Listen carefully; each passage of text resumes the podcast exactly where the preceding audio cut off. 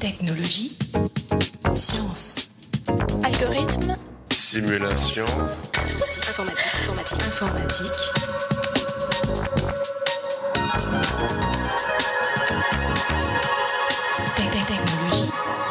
Chers auditeurs, bienvenue dans ce 52e épisode du podcast Interstice. À l'occasion de CAI 2013, l'un des grands rendez-vous internationaux de l'interaction homme-machine, qui se tiendra du 27 avril au 2 mai à Paris, nous recevons Nicolas Roussel, directeur de recherche dans l'équipe MINT du centre INRIA Lille Nord-Europe. Avec lui, nous allons donc parler de l'interaction homme-machine. Nicolas Roussel, bonjour. Bonjour. L'interaction homme-machine ou IHM n'est peut-être pas connue de tout le monde. Comment la définiriez-vous? L'interaction homme-machine est la science de l'interaction, comme son nom l'indique. Et l'interaction, c'est le phénomène qui se passe quand une personne va utiliser un système informatique. Donc l'interaction est un phénomène sociotechnique, puisqu'il y a des gens et des machines. C'est aussi un phénomène qu'on appelle coadaptatif. C'est-à-dire? Coadaptatif, ça signifie que les gens vont s'adapter au système qu'on va leur donner. Ils vont éventuellement essayer d'adapter le système aussi à leurs propres besoins.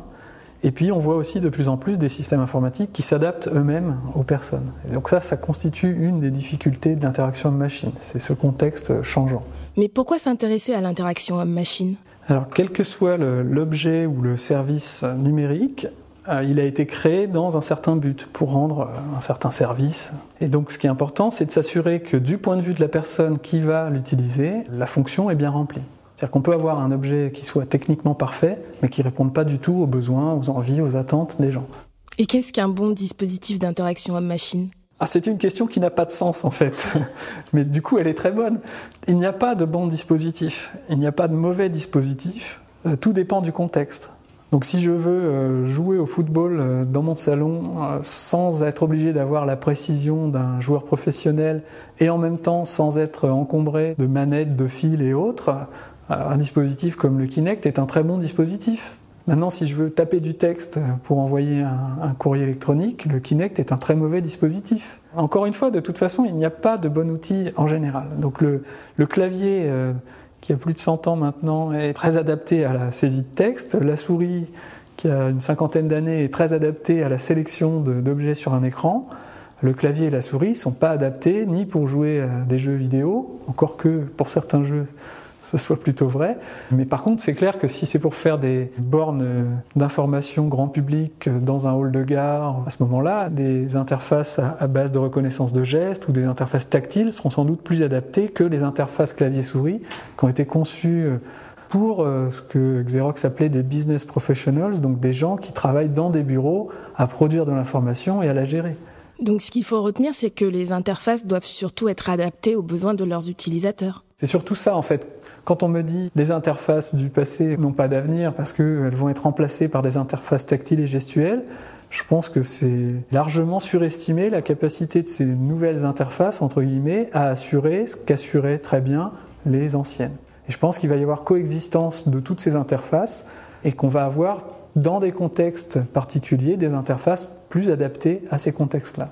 La bonne interface, c'est celle qui est adaptée au contexte dans lequel on veut l'utiliser. Donc on pourra parler de bonne interface, mais pas de bon dispositif d'interaction homme-machine. Alors l'IHM, ce n'est pas la science des interfaces. Ça peut paraître anecdotique comme différence, mais pour nous, c'est fondamental. En fait, l'idée est que euh, l'interface, c'est quelque chose qui peut être parfait techniquement, qui peut répondre à certains besoins dans un contexte particulier, mais qui peut ne pas du tout être adapté dans un autre contexte. Donc si on prend une interface euh, reconnaissance vocale, par exemple, c'est quelque chose qui sera bien adapté dans une voiture où euh, je suis tout seul et il faut que je garde les mains sur le volant et le changement de vitesse. Par contre, si je suis dans un train et que je veux interagir avec euh, mon ordinateur, la reconnaissance vocale, ça va pas être la bonne interface puisque je vais déranger les autres personnes qui sont dans la voiture. Donc, une fois qu'on a compris que euh, l'interface c'est pas l'objet primordial, ce qui compte c'est l'interaction, c'est le rapport que la personne a avec le système informatique, eh ben, on a compris que l'IHM est la science de l'interaction. Alors quels sont les objectifs de l'IHM Les objectifs de l'interaction machine sont multiples en fait. Donc un premier objectif c'est de comprendre le phénomène. Donc quand on a euh, une personne qui est en train d'utiliser un système informatique, comprendre ce qui se passe, qu'est-ce qui marche bien, qu'est-ce qui marche pas bien. Et ça ça veut dire observer l'interaction, éventuellement instrumenter le système pour pouvoir faire des observations détaillées, essayer de décrire ce qui se passe et éventuellement essayer de comprendre ce qui se passe. Donc par exemple, évaluer, faire des mesures, faire des expériences. Donc ça, ça occupe une grande partie du temps des chercheurs en interaction de machine. Le deuxième objectif, c'est d'innover. Donc une fois qu'on aura identifié des interactions dans lesquelles on pense qu'il y a moyen d'améliorer ce qui se passe, de proposer des nouvelles techniques d'interaction, donc des combinaisons de matériel et de logiciels qui vont permettre aux gens de faire soit plus efficacement ou de manière plus confortable ce qu'ils voulaient faire. Ça, c'est aussi un, point important, c'est que finalement, les critères peuvent être très variables. Donc, dans certains cas, on voudra de la précision, dans d'autres cas, on voudra de la rapidité, dans d'autres cas, on voudra quelque chose qui soit agréable à utiliser. Et donc là encore, tout dépend du contexte. Et le troisième objectif? Le troisième objectif, ça va être de guider les choix des concepteurs de systèmes. Puisque nous, l'interaction étant notre, notre objet d'étude, ce qu'on aimerait, c'est qu'elle ne soit pas le résultat de choix qui auraient été faits pour d'autres raisons, techniques par exemple, euh, mais que ça soit plutôt la chose qui guide les choix techniques. Donc qu'on fabrique par exemple un lecteur de MP3 en se disant comment est-ce que je voudrais interagir avec ce lecteur? Et une fois qu'on a défini la manière dont on veut interagir avec lui, qu'est-ce qu'il faut techniquement pour pouvoir interagir comme ça? Plutôt que de dire voilà, je vais fabriquer un lecteur MP3 dans lequel il y aura un écran qui affiche trois lignes, et donc maintenant, comment est-ce que je peux faire pour choisir un morceau de musique parmi 10 000, étant donné que j'ai qu'un écran de trois lignes?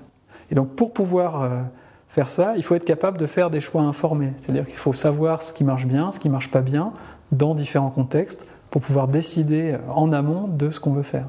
À vous écouter, j'ai un peu l'impression que vous militez en quelque sorte pour une autre approche de l'IHM. Oui, tout à fait. Très souvent, l'interaction homme-machine, c'est ce que les gens vont considérer en dernier. Enfin, surtout dans le passé, on a vu des exemples de systèmes où euh, le système était conçu intégralement, euh, implémenté, et puis une fois que c'est terminé, on va aller chercher des ergonomes, euh, des psychologues, des informaticiens qui font de l'IHM et on va leur dire bah, maintenant qu'on a ce système-là, fais-nous la bonne interface ou alors, on va faire des études d'usage, par exemple, pour pouvoir euh, voir ce que les gens font du système, et on va s'intéresser à l'acceptabilité du système. L'acceptabilité?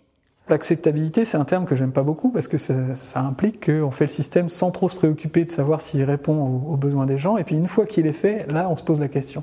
Donc nous, on milite pour que cette question-là soit posée dès le départ. On aimerait qu'on ne fasse que des objets ou des services qui répondent effectivement à des besoins des gens. Et pas qu'on se demande après coup si ça répond aux besoins. Alors il y a une autre formule qu'on entend souvent qui est human in the loop. Comment ça, l'humain dans la boucle? C'est souvent utilisé par des gens pour expliquer qu'ils prennent en compte l'utilisateur dans la conception de leur système. Mais encore une fois, cette formule n'est pas bonne parce que c'est human in the loop, mais de quelle boucle on parle là? En fait, on parle encore une fois de la boucle de la machine. Donc ça sous-entend que l'humain est quelque chose qu'on rajoute à quelque chose qui marche déjà très bien. Nous, ce qu'on aimerait, c'est computer in the loop. On aimerait que la machine soit intégrée euh, du mieux possible dans les activités humaines. Et donc, il faut partir de l'activité humaine pour savoir quelle machine faire et comment, et pas partir de la machine qu'on a fait très bien et se demander comment la caser dans la vie quotidienne des gens. L'IHM est une science quinquagénaire, elle a beaucoup évolué dans ses premières années, mais peut-on encore vraiment parler d'innovation dans ce domaine aujourd'hui? Alors en termes de méthodes de travail, la plupart des méthodes qu'on utilise en interaction machine ont été développées dans les années 80 et c'est un mélange de génie logiciel, de psychologie expérimentale. On a pu avoir quelques évolutions ensuite, euh, peut-être plus récentes, avec des méthodes de conception participative par exemple. Donc il y a encore de l'innovation en termes de méthode, mais la principale source d'innovation en interaction machine, elle est liée à l'innovation de la technologie et à l'innovation des contextes ou à l'évolution de la société. C'est-à-dire que tout d'un coup, on a une multiplication des contextes euh, d'usage de la technologie informatique, et c'est ça finalement qui amène tout un tas de situations qu'on n'avait pas avant et qui posent souvent problème. Justement, quelles sont les difficultés qu'on rencontre dans votre domaine? Alors pour prendre des sujets un peu à, à la mode, on savait déjà beaucoup de choses sur euh, la manière d'interagir sur un écran de PC classique, donc ça c'est quelque chose qui a été très étudié. Quand on a euh, aujourd'hui des objets sans fil euh, qui tiennent dans la poche, qu'on peut emmener partout avec soi, tout d'un coup, on va vouloir s'en servir pour trouver son chemin quand on est en voiture, pour lire son mail, pour pouvoir surfer sur Internet, pour obtenir des informations dans un magasin sur un produit qu'on a devant soi. Donc dans toutes ces situations, il y a de la lecture d'informations, il y a de la sélection d'informations, et la forme du dispositif finalement va poser plein de problèmes. Donc euh, on le tient dans la main, mais on interagit avec le doigt, le doigt et la main vont masquer un certain nombre d'informations, le doigt est plutôt gros, L'écran est plutôt petit, donc on a des difficultés pour lire, on a des difficultés pour sélectionner les informations qui nous intéressent, et tout ça, ça pose des problèmes d'interaction. À l'inverse, un autre scénario qu'on voit alors qui est moins fréquent pour le grand public, mais qui peut-être arrivera un jour, c'est dans les laboratoires, on a des écrans très grands, on a des murs interactifs. Et là, le, problème, c'est plutôt qu'il faut se déplacer beaucoup dans la pièce. Et donc, on a à la fois des très grands écrans, on a aussi des très petits écrans. Et finalement, la plupart des choses qu'on sait sur euh, comment faire des interfaces graphiques, eh bien, elles sont liées aux écrans qu'on avait jusqu'à maintenant, qui étaient des écrans de PC, qui sont ni très grands ni très petits. On a eu un certain nombre d'évolutions techniques récemment sur les écrans de PC. Donc les écrans d'aujourd'hui, par exemple, ont la même taille, mais ils n'ont pas du tout la même résolution que ce qu'ils avaient dans le passé. Si vous regardez aujourd'hui sur un écran moderne d'ordinateur portable une photo numérique prise il y a une dizaine d'années, la photo a la taille d'un timbre-poste à peu près. Parce que la résolution des appareils photo de l'époque était ridicule par rapport à la résolution d'aujourd'hui.